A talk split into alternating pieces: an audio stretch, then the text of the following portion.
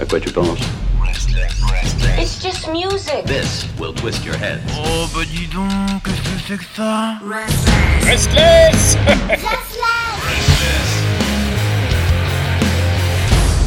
Et nous voilà, 19h, le rendez-vous, comme tous les lundis, c'est bien sûr le grand débat visual-music.org, visual-music.org, le site où vous devez vous rendre, bien sûr, pour avoir de l'information, de la bonne musique, et puis surtout un drapeau rouge euh, qui euh, se balance et nous donne euh, la grande patrie à l'honneur, avec Manu qui est à sa tête. Salut Manu Bonsoir camarade Pierre.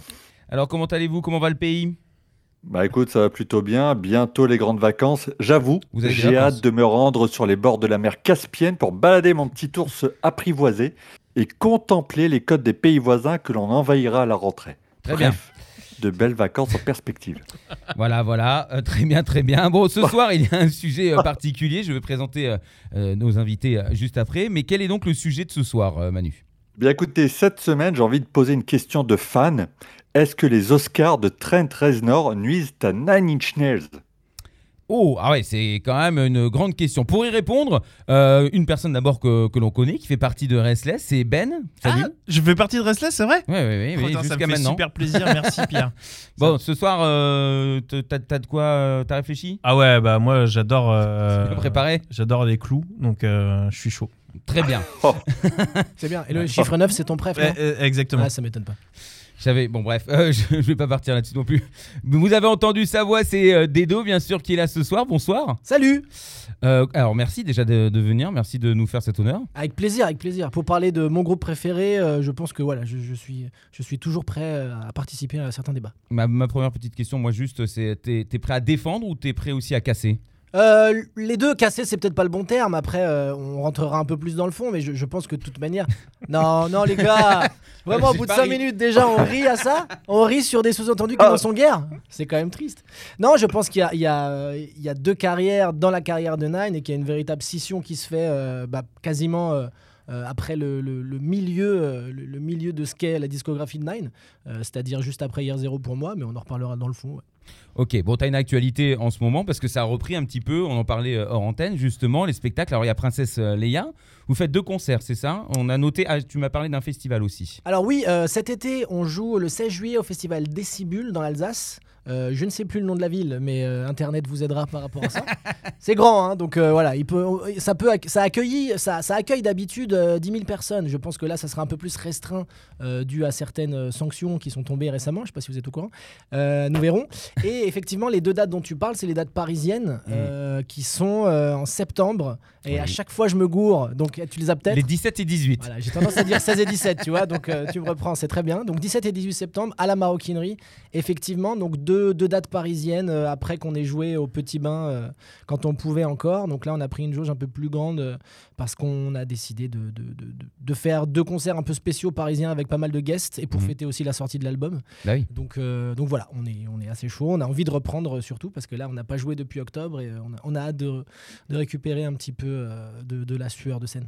Bah, et puis ça fait toujours plaisir de voir un petit peu de population aussi devant soi. Et euh, cet album, l'histoire sans fond, c'est ça? Oui, Là, avec euh, sketch, euh, musique, rock and roll, puisque c'est quand même la musique que tu kiffes. oui, tout à fait. Voilà. tout Donc, à fait. euh, ça, ça s'articule comment, un petit, juste vite fait, ton, ton spectacle autour. vous le faites pas dans, dans là par rapport à l'album? Comment vous faites Alors, ça a manqué de COD à un moment. Il y a beaucoup de sujets, sujets verts, et puis après, j'étais là. Alors, C'est attends, il spécialité. veut, il connaître un peu la structure, le déroulement d'un concert. Je, Euh, je suis en fait- traducteur en fait. Je suis interprète. pour, les, pour les gens qui ne connaîtraient pas le projet, euh, l'idée euh, autour de, de- du, du concept de Princesse Léa, c'est que c'est à la fois un vrai concert live, Oui. euh, dans le sens où je suis au chant, euh, Antoine Chomsky à la guitare, il y a également euh, Cléo Bigontina à la basse et Xavier Godu à la batterie. Donc il y a vraiment euh, une formation euh, musicale basique où on joue des vrais morceaux, mais c'est à la fois donc un concert, mais aussi une pièce de théâtre et une comédie musicale. Donc en gros, on suit une trame narrative autour de comment euh, s'est constitué le groupe, vers quoi il veut aller, pourquoi, etc., etc. Comme si on suivait un peu le développement de ça. Mhm. Et ça s'articule effectivement autour de vrais morceaux joués et de moments qui sont un peu plus scénarisés, voire théâtralisés, euh, composés de flashbacks, de flash-forward, où justement on est avec le groupe, on voit un peu comment tout ça est né, et à la fois il y a des moments où ça, ça, ça bastonne euh, comme un vrai concert. Quoi. Donc voilà, c'est assez dense dans ce que ça propose, euh, mais la formule marche bien, donc on est assez content euh, de, de l'équilibre qu'on a trouvé dans tout ça, et surtout du retour général du public qui, qui est vraiment bon. Quoi. Donc euh, voilà, on, on mêle l'humour à la musique, euh, et à la fois on essaie aussi de raconter une histoire tout en faisant euh, circle piter les gens. Donc, je pense Ça a l'air- que ça a l'air c'est pas vraiment mal. pas mal. ouais, ça a l'air d'être vraiment très très bien. On en reparlera bien sûr à la fin de, de cette émission. Euh, Manu, je te laisse lancer l'ensemble. C'est à toi. Oh, lancer l'ensemble. Alors effectivement, euh, Dedo avait un peu euh, avancé la chose. Alors pourquoi j'a- j'amène cette question? C'est effectivement, si vous suivez le groupe, vous aurez remarqué que les sorties donc, de Nine Inch Nails se font plus espacées, là où les bandes originales de films et de séries s'intensifient. Un petit récap rapide, la première BO de Trent Reznor date de 94 avec Tuernay, suivie de la célèbre BO de Lost Highway en 97, mais c'est en 2010 que les choses vont prendre une autre tournure, puisque le maître et son acolyte Atticus Ross vont décrocher leur premier Oscar avec The Social Network. Depuis, le duo a sorti une douzaine de BO. Dans le même temps, Nine Inch Nails sortait un album, Hesitation Marks, en 2013, cinq ans après The Sleep, hein, qui était juste derrière Year Zero, en 2008, la trilogie Not the Actual Events, Ad Violence and Bad Witch entre fin 2016 et mi-2018, et le double album musical Ghost 5 et 6 en 2020. Donc moi, en tant que fan, puisque Dedo, on s'était croisé rapidement, mais il ne m'a pas reconnu. euh, voilà, j'étais pas encore le, le- le célèbre euh, émissaire de la patrie que je suis maintenant. Évidemment. Euh, J'ai pensé à lui parce que je me suis dit, tiens, en tant que fan, finalement, est-ce qu'il n'y a pas un côté frustrant? Est-ce que finalement, Trent, maintenant qu'il est papa, il rêverait pas secrètement de faire du télétravail sur des BO plutôt que des tournées de Nails Euh, la question est assez vaste dans le sens où effectivement, je pense que euh, le, fait qu'il ait voulu, euh, à partir d'un moment de sa vie, s'atteler à la confection de bandes originales de films, a fait que de toute manière, l'envie de live qui était perdue, parce qu'entre temps, avant Hesitation Marks, le groupe s'était arrêté parce qu'il il avait jugé que voilà, il, était, il était allé au bout de ce qu'il voulait donner dans ce projet et il pensait que ce serait peut-être bien de finir tout ça. Il en est revenu avec donc Hesitation Marks, un album, le véritable album du retour entre guillemets de Nine. Euh, moi, je suis assez fan de, du travail qu'il a fait dans les bandes originales, dans le sens où euh, tu, parlais des, premières BO auxquelles il a participé. Euh, c'est pas vraiment de son ressort, c'est-à-dire qu'on a plus utilisé des morceaux qu'il avait fait, mais il s'est pas vraiment attelé au fait de constituer la BO en ayant euh, les images du film, donc c'est encore différent.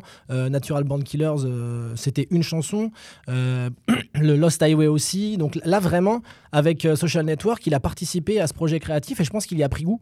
Il y a vraiment pris goût parce qu'il a remis le couvert plusieurs fois déjà avec David Fincher, avec Millennium.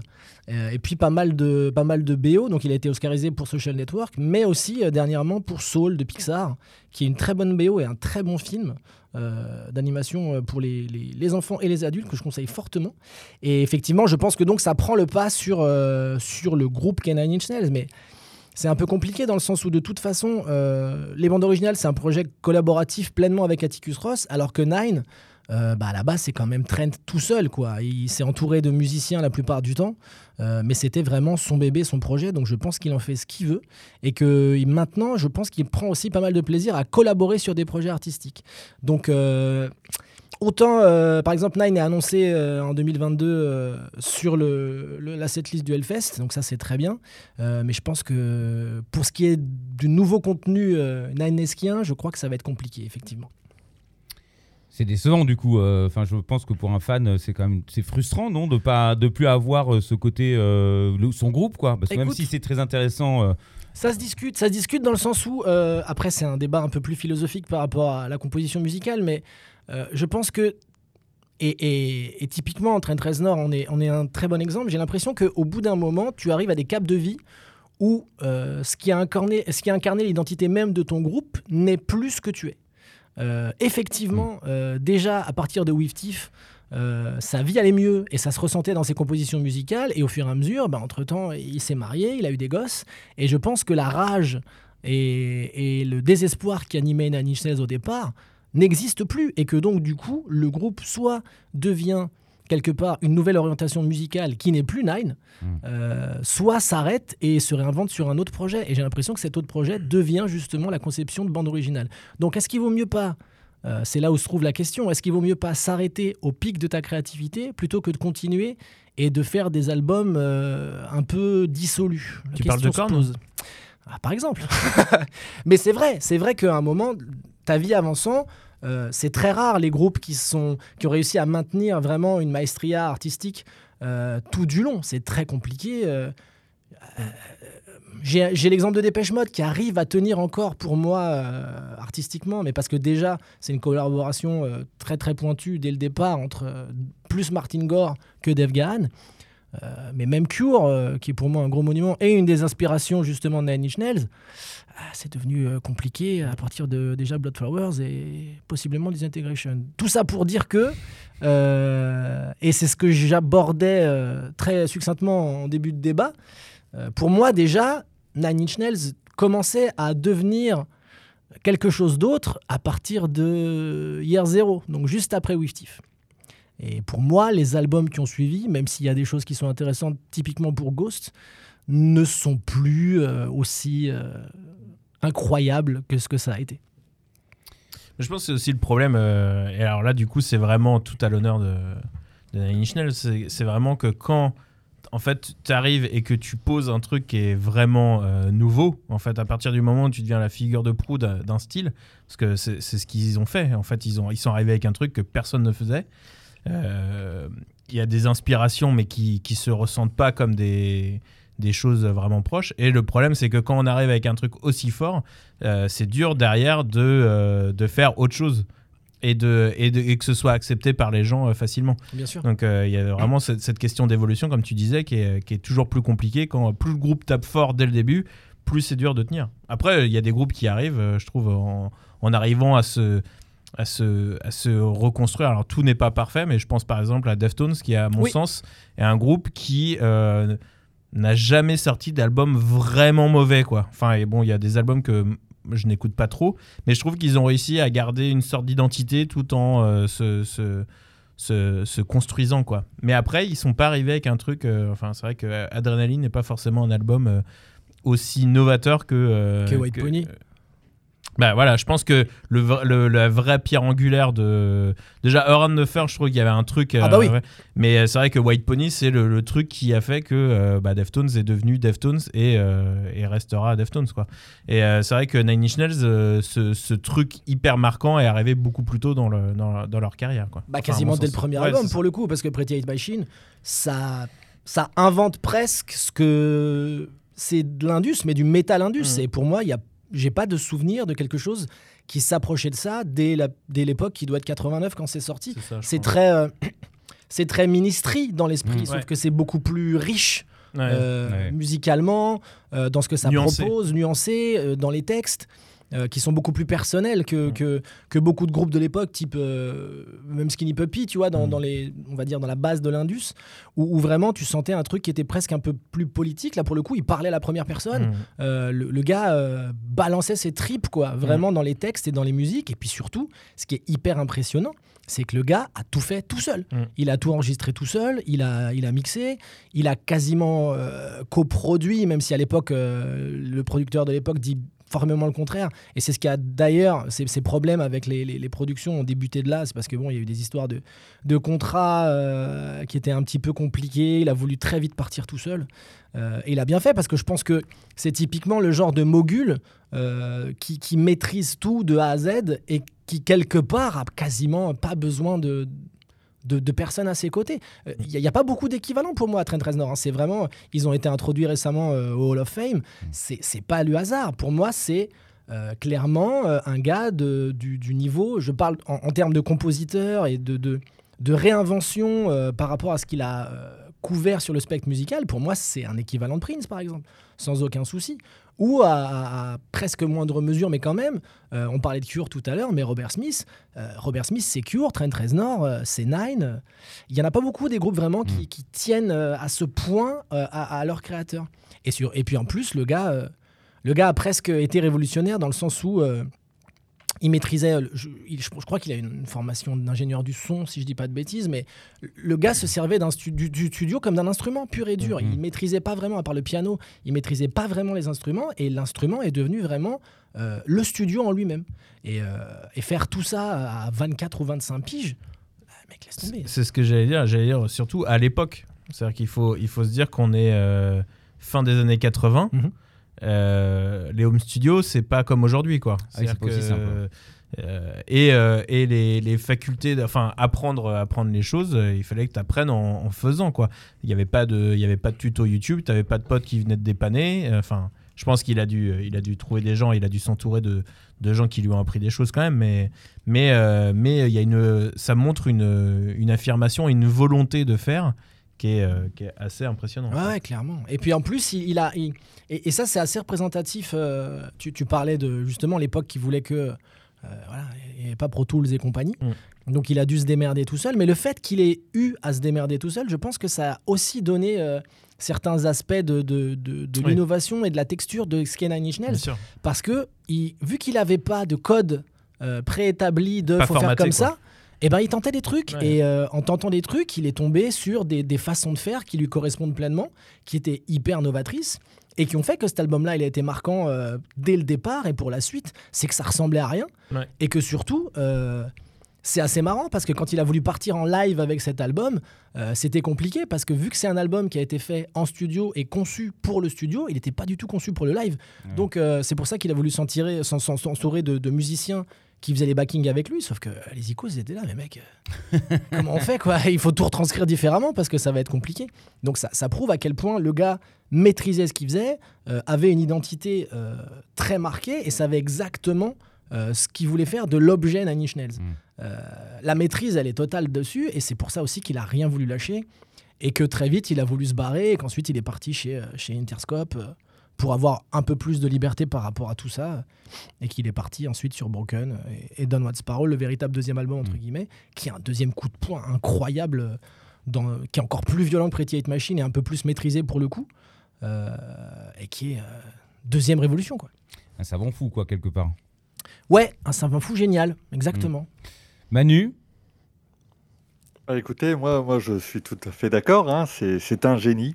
Bon, maintenant, ce qui m'embête un petit peu, c'est la, suite de cette carrière, puisque là, effectivement, on a eu, on a eu beaucoup de choses. Les, années 90 nous ont servi de très bons albums de Nine, euh, même le début des années 2000. Moi, j'ai trouvé le virage numérique très intéressant. Hein. euh, Trent Reznor, c'est un mec qui a tout de suite embrassé le média numérique. Euh, le glitch sonore est rentré littéralement dans la conception des morceaux de Nine.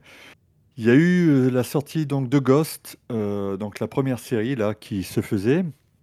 Et j'avoue qu'il y a un petit truc qui, m'avait interpellé, c'est que quand la, BO de The Social Network est sortie, il y avait des titres de Ghost qui étaient littéralement euh, tirés et récupérés dans, ce film, puisqu'en fait, quand euh, David Fincher préparait le film, euh, pour combler des, scènes un peu vides, etc., bah, il piochait directement dans les Ghosts de Nine. Donc c'était pas tout à fait étonnant de voir que certaines pistes comme euh, 35 Ghost 4 et en fait le titre Familiar Taste sont les mêmes, euh, voilà. Ou encore que le 14 Ghost 2, c'est le même titre que Magnetic. Donc c'est top. Donc moi j'avoue, ce film-là, je l'ai vraiment kiffé. J'ai trouvé que la bande-son était géniale. Euh, Dedo en parlait, la, la BO de Soul est vraiment excellente. Il y a, d'autres BO qui sont vraiment très très bonnes. Mais j'avoue que je commence à avoir une certaine lassitude au niveau des BO. Et il y a, il y a un moment où parfois je trouve que ça devient un peu trop récurrent. Mm. Et ce qui faisait la force de Nine et de Trent Reznor dans cette innovation, etc., trouve que ça devient presque un gimmick sonore par moment. Et Mais- euh, j'avoue que même si dans Manque, par exemple, il s'est réinventé en prenant des, des instruments d'époque, etc., bon, j'ai pas kiffé de ouf. Après, c'est encore un autre débat. Mais j'avoue que voilà, je commence un petit peu à me poser des questions parce que je me dis, bon, ok, les, les- les derniers Nine n'ont pas été accueillis de ouf. On se dit pas tous, tiens, c'est à se taper le cul par terre. Et de la même manière, les BO, je me demande si on va pas commencer un petit peu à tourner en rond. Je sais pas ce que vous en pensez. Je, alors, j'allais juste dire, euh, je pense qu'il il y, a, y a un, un détail qui, est, euh, qui, est, euh, qui, qui se lie vraiment à ce qu'on disait juste avant. C'est que euh, le fait de ne pas avoir de règles a fait l'originalité de, de Nine. Mm.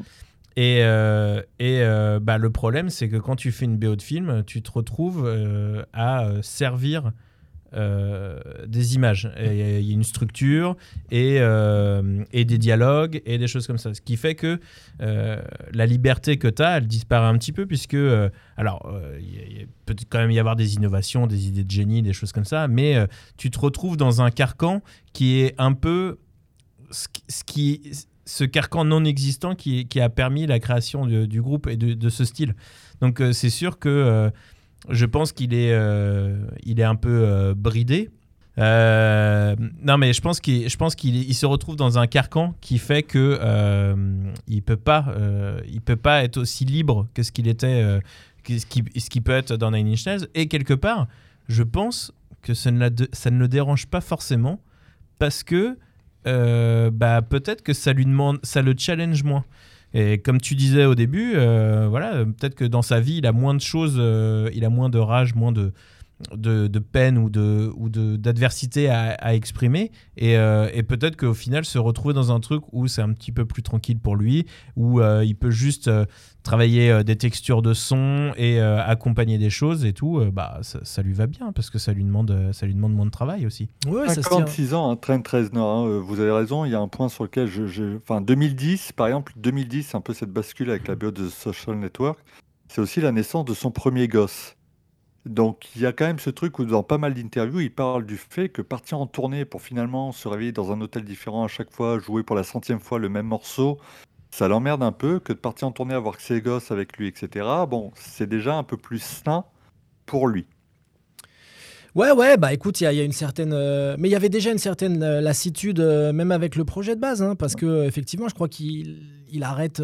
Enfin, il veut arrêter dans ces eaux-là à peu près, donc il devait déjà se poser la Ouais, question. 2008. Ouais, c'est ça, dit, 2008, la je crois. dernière tournée 2008-2009, c'est C'est la ça. fameuse tournée d'adieu. C'est ça, il arrête à Los Angeles, je crois, en 2009. Et, et du coup, bon, bah, ça va dans le sens des choses. C'est-à-dire que si effectivement, il, a, euh, il, a, moins cette envie de, de- d'aller au combat, entre guillemets, euh, face au public. Et de... Parce que c'est ça aussi qu'il faut retenir. C'est qu'à un moment, Nine Inch Nails, c'est aussi un, euh, un monstre de live. C'est-à-dire que pour les gens qui n'auraient pas vu euh, les concerts à, à ce que j'appelle le Golden Age, c'est que vraiment, c'était une machine de guerre. C'était, euh, c'était des des- des technologies gens qui- jamais vues. euh. bah, déjà, des- et puis des claviers à, des claviers à piston qui sont assez rigolos pour ceux à qui ça parle. C'est-à-dire que c'était tellement de bordel, euh, et, et de son propre aveu, hein, de toute manière, pour lui, euh, pour Trent Reznor, euh, Nine Inch Nails, et le live euh, de ce qu'est son groupe, ça doit être la guerre.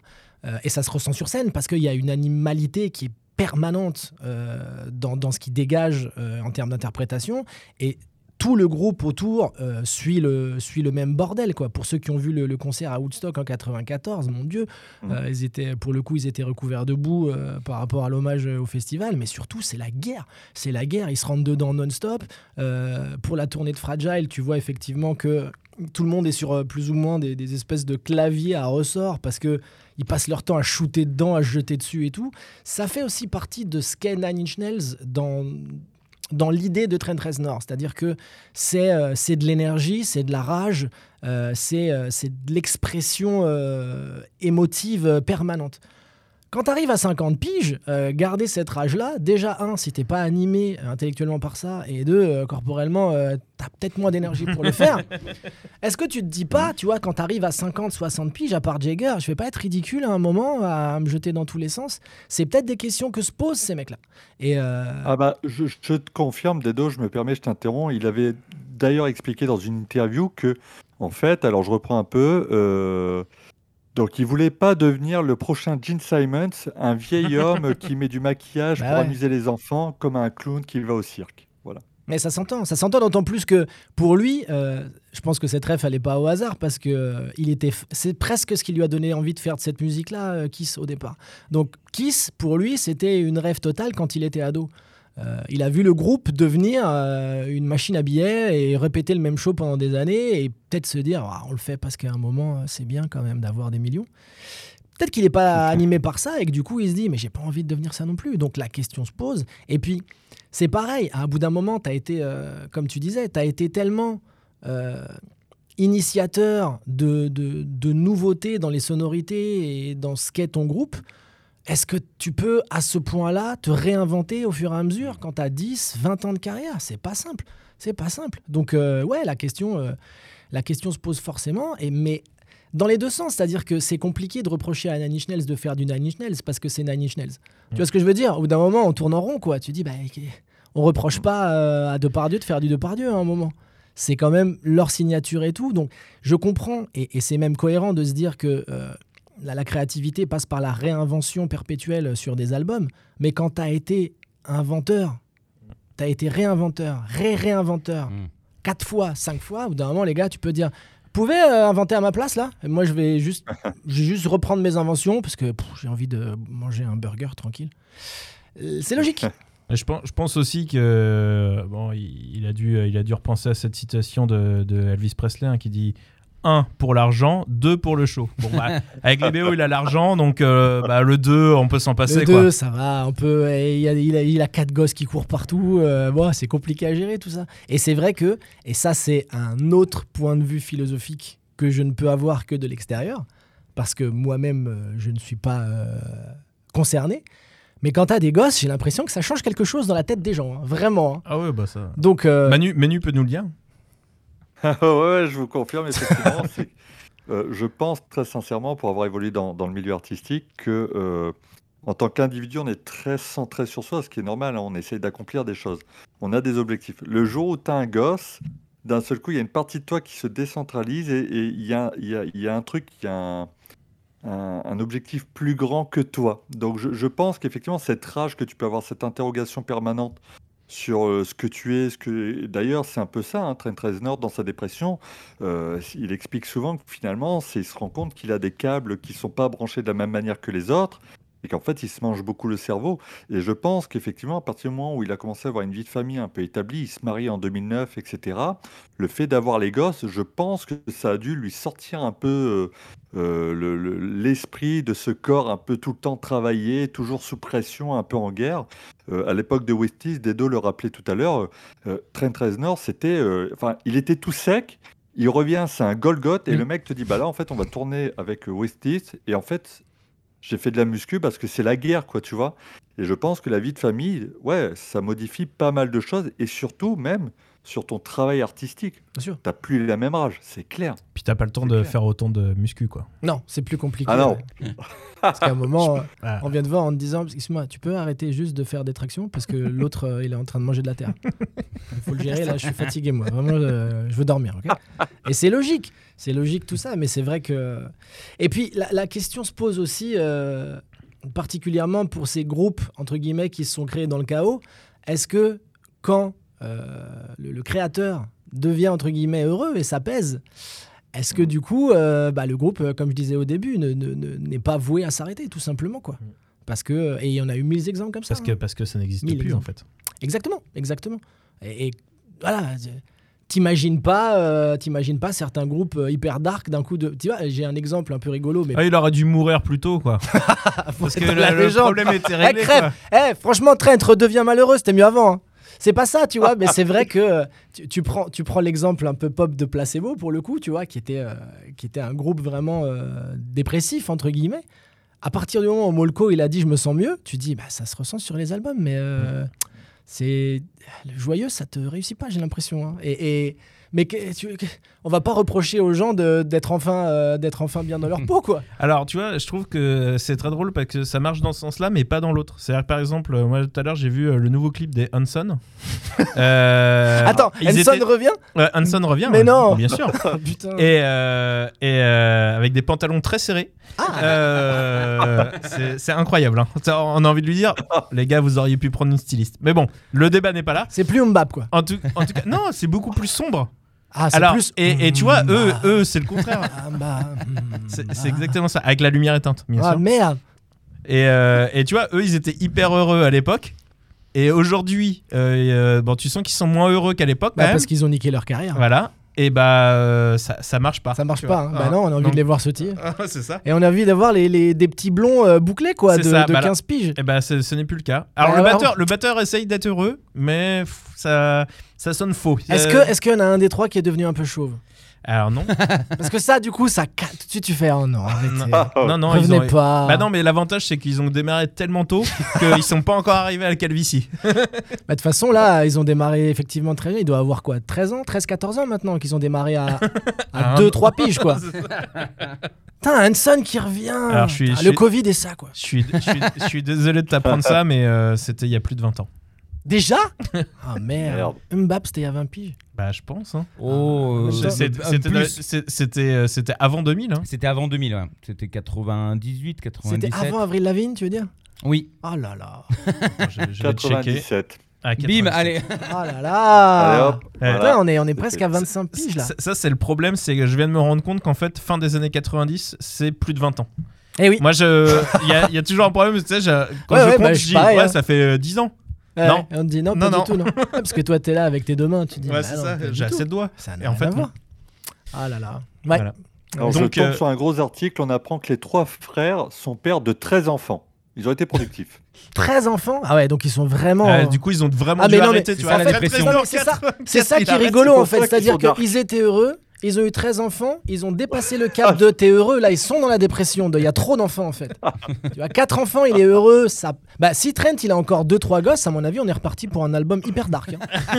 Et ça va redevenir très très fort, à mon avis. Putain, croisons les doigts. Après, si vous connaissez quelqu'un au Hellfest, un petit sandwich à la coque, euh, peut-être ça repart aussi hein, pour Trent. hein, Ah non. Ouais. je pense qu'il a bien décroché. Là. Du gingembre. euh, non, non, faut faire gingembre, huître, euh, chocolat. vraiment tous les trucs. euh. Excusez-moi, mais ce plat, ce plat est vraiment dégueulasse. Oui, non, mais mangez, mangez. Mangez, mangez, c'est délicieux. Et puis, euh, et puis derrière, je vous ai amené un clavier, vous allez voir. c'est- Tapez sur, tapez sur les trucs blancs là, vous allez voir, on va vous enregistrer, ça va être super. Bon, en ce qui concerne les fans, par contre, il y, a- il y a plein de fans qui se posent pas toutes ces questions et qui sont super déçus, ah, comme tu disais après, euh, après With Teeth ou, euh, ou Year Zero, qui ont, qui ont été super déçus. Eux qui demandent à avoir euh, euh, Trent Reznor, qui demandent à avoir du Nine Inch Nails, on, on doit leur expliquer, on- ils doivent comprendre qu'à un moment c'est terminé. Parce que c'est quand même eux qui. bah, lui, bien sûr, il a fait sa, sa vie, mais c'est eux qui surtout réclament et qui sont déçus. Bah, c'est terminé. Après, tout dépend ce que, ce que certains fans attendent. Est-ce qu'ils attendent de. Un peu comme certains groupes, au bout d'un moment, il y a des albums qui sortent. T'es juste content, pas pour les albums, parce que tu Oui, te dis, ah, tu putain, vas revoir les il va revoir des concerts, c'est super. Est-ce que t'attends ça, ou est-ce que t'attends vraiment, comme le prochain Messi, le nouvel album de ton groupe préféré? Euh, Il y, a- il y a toujours un moment où, de toute façon, euh, tu sais que tu vas plus prendre la même Ouais, claque. T'as fait ton deuil. Voilà, tu te dis, bon, bah, c'est derrière et c'est pas grave. Et encore Mm. une fois, il y a des, des- des dizaines et des dizaines de groupes. C'est pour ça que Nine, c'est, Nine est rentré dans le Hall of Fame, pas pour leur deuxième partie de carrière, clairement. Mm. hein. C'est parce que sur les quatre, allez, on va dire cinq premiers albums avec Air Zero, si vous voulez, euh, ils ont été incroyables. Ils ont été vraiment incroyables. Et on- après, la suite, eh ben, c'est pas grave. C'est un peu, un peu moins fort. Euh, mais si, en tout cas, les fans espèrent déjà une nouvelle sortie d'album, on ne sait jamais parce que Trent a déjà arrêté, donc il peut reprendre malgré tout. Mais Ah, si il l'a les- dit, hein, il a annoncé là. euh, C'est fini, fini Covid, il a dit maintenant je vais bosser sur du Nine. Ah, bah écoute, bah écoute très bien, qui, qui bosse sur du Nine. Euh, on va entendre des, des cris de bébé à l'arrière, ça va être intéressant dans les samples. Mais euh, le truc, c'est ça, c'est que je pense que au-delà de faire son deuil, euh, parce que j'aime pas cette expression, faut, faut juste se dire que le groupe continue et que si t'es fan du groupe, t'as envie de les voir en live. Euh, Mm. Et qu'après, si sur les albums à venir, ou l'album juste à venir, t'as peut-être un ou deux titres vraiment où tu te dis, putain, ça y est, je retrouve quelque chose, c'est déjà très bien en Mm. Mais euh, de là à attendre maintenant euh, un album concept euh, de la puissance de, de Donward ou, ou Fragile, non les gars, là ça va être compliqué vraiment. hein. Après, j'aimerais bien être surpris, hein. j'y crois très peu. C'est pas, si, si on doit, si on doit comparer à Metallica, euh, quand même avec le recul, après le Black Album, il y en a eu des albums. hein. Bon bah voilà. je pense que beaucoup de gens diront oui, je vois ce que tu veux dire. Bon, donc, Ah, c'est pas très ah, je- réjouissant. Je, je viens de regarder un petit truc là, je, je feuillette depuis tout à l'heure là, un peu le Wikipédia, c'est-à-dire vraiment la Bible, et, euh, et euh, je vois que alors il a été euh, il a été nommé comme euh, une des personnalités les plus influentes des États-Unis en 97 par le Times, Ouais. Euh, et euh, du coup c'est vraiment entre la sortie de euh, The Downward Spiral et The Fragile. Ouais, Comme après, il faut savoir que justement, euh, entre ces deux albums-là, il y a eu 5 ou 6 ans, hein, parce qu'il était, il était pas pressé et qu'il avait Ouais. justement envie de faire. euh, C'était ça aussi qui animait, je pense, Nine à un moment, comme beaucoup de groupes. C'est que. Non, plus Nine, en vrai. Parce que. Et, et d'ailleurs, Trent l'a dit à un moment, ça. il disait J'ai envie de casser l'espèce de. de de, de, de schéma, euh, de pattern de les groupes sortent un album, ils partent en tournée, ensuite ils sortent un album, etc., etc. Il avait envie de de- d'attendre, de d'avoir de l'inspiration pour sortir un album et pas juste le faire pour le faire. Il y a un autre, un autre artiste qui a cassé le pattern récemment, c'est Joule, Ouais, qui lui sort des albums, des titres tout le temps. Ouais. Des albums tout le temps. Effectivement. Et dans la même phrase, Trent Reznor et Jul, Jul, voilà. Je savais que ça te parlerait. c'est- un, c'est un bon impact, ouais. Mhm. J'avoue, Mhm. j'avoue. Non, mais c'est vrai, il est staccanoviste, hein, Jul, on peut rien dire Ouais. là-dessus. hein. Ah non, il produit. Hein. Après, il y a. y a- Dans Et ces, dans quelque ces part, c'est cas-là. un génie aussi, comme euh, c'est un peu, et il produit tout lui-même aussi. Hein. Mais comme, je euh, suis tout comme à fait d'accord. Si on doit continuer l'analogie, Henry Lee Lucas, pour ceux qui savent qui est cette personne, est un serial killer qui a peut-être potentiellement tué euh, plus d'une centaine de personnes en très peu de temps. Donc, est-ce que beaucoup faire en peu de temps, c'est forcément positif? La question se pose. c'est un débat. Il est ouvert en tout cas. On te réinvite l'année prochaine pour la, la- la nouvelle Allez, saison. avec plaisir. Donc, attends, euh, que- quelle était la question de base? Est-ce que Jules Bah, est un Est-ce artiste que Jules est un artiste? Non, ça peut s'arrêter. que- Non, tu peux t'arrêter là. Est-ce que Jules est un artiste? La question se pose effectivement. Manu. Euh, Non, non, mais je pense qu'effectivement, il y a, il y a- il y a un truc qui, qui pose question. Moi, j'avoue que, par exemple, déjà, dans, dans cette suite de carrière à partir de 2010, le fait qu'on ait pris des morceaux de Ghost et qui aient été utilisés directement dans BO de Fincher, je me dis, OK, ça allait de Nine vers la musique. Là, j'ai plus l'impression que c'est l'inverse qui se produit, c'est que les réflexes de BO viennent dans Nine Inch Nails. La Mm. preuve, c'est que il a ressorti des Ghosts, donc le 5 et le 6 Mhm. euh, l'année dernière. Pour moi, j'ai plus eu l'impression que c'était des chutes de, de, de- de ces BO qu'il avait réalisées qu'autre chose. Il faut savoir que par exemple, il a fait la BO de la série Watchmen, donc qui était sur HBO, Oui. qui est une très bonne série. La, la musique colle super bien. Autant il y a des films des fois où je trouve pas ça ouf, autant là sur cette série, ça colle vraiment très bien. Euh, il avait produit trois heures de musique, d'ailleurs qu'il a sorti en coffret, etc. Pour une série qui finalement totalisait, je crois, une heure et demie de musique. Euh, je vous dis une connerie, c'était pas, euh, c'était pas Watchmen, c'était pardon The Girl with the Dragon Tattoo, donc le- un autre film de David Fincher où effectivement il avait sorti trois heures de musique. Fincher a pioché une heure et demie là-dedans. Euh, bon voilà. Mais t'as raison, il a aussi bossé sur Watchmen. Oui. hein. Pardon? Je disais, t'as raison aussi, il, il a bossé sur Watchmen Ouais. également. ouais. Ouais, c'est ça, voilà. Il y, a, il y a un super coffret, la musique colle vraiment, la, la série est super bien. Il a vraiment bien bossé dessus, je peux pas dire. Je suis pas fan de tout, mais il y a des choses sur lesquelles ça fonctionne vraiment bien. J'ai quand même un peu l'impression que la BO a pris le dessus, alors effectivement, pour toutes les raisons qu'on a évoquées, personnelles, d'inspiration, etc. Et j'ai plus l'impression que maintenant, il va falloir se contenter de Nine quand il aura des trous dans son planning de film. Ah bah oui. Et ça, j'avoue que c'est peut-être ce qui m'embête. Alors, parce que je suis un vieux rêveur de fans, etc. Mais je me dis, merde, ce petit côté plan-plan de la BO, j'ai un peu peur qu'effectivement, euh, ça, ça flingue un peu le groupe. Mais Dedo a raison, j'avais oublié, c'est que ça fait plusieurs fois que Nine, euh, quelque part, Trent split avec lui-même en disant, bon, je suis un peu gavé, je veux arrêter. Il est en Donc, scission. Il est en scission avec lui-même. Mais pour le Bah coup, voilà, ouais, c'est ça. pour le coup que même encore. Vas-y, vas-y. Dans les bouquins, dans les bouquins qu'on avait, euh, en tout cas dans les livrets, c'était euh, Nine Inch Nails is Trent Reznor. Et voilà, c'était on ne peut plus clair. Bah maintenant, Nine Inch Nails, Is, Trent Reznor et Atticus Ross. C'est ça aussi Voilà. qu'il faut que les gens retiennent, c'est que c'est devenu une véritable collaboration euh, dans sa tête depuis justement euh, déjà quasiment les derniers albums sur Ghost aussi, euh, où et même euh, si je dis pas de bêtises sur Year Zero, il arrive je crois Atticus Ross. Donc il- oui, je, je pense qu'il a, il a trouvé quelqu'un en fait avec qui ça se passe bien et que de la même manière, Trent Reznor, qui était quelqu'un d'assez solitaire, d'isolé, hyper timide, a évolué par rapport à ça en, en allant mieux et en, sur certainement aussi en découvrant euh, l'amour et, et apparemment la fécondation qu'il apprécie. ça a changé, euh, ça a changé beaucoup de choses quoi. Ça a changé beaucoup de choses et je pense qu'il aime bien être entouré maintenant et que effectivement. en tout cas d'être humain.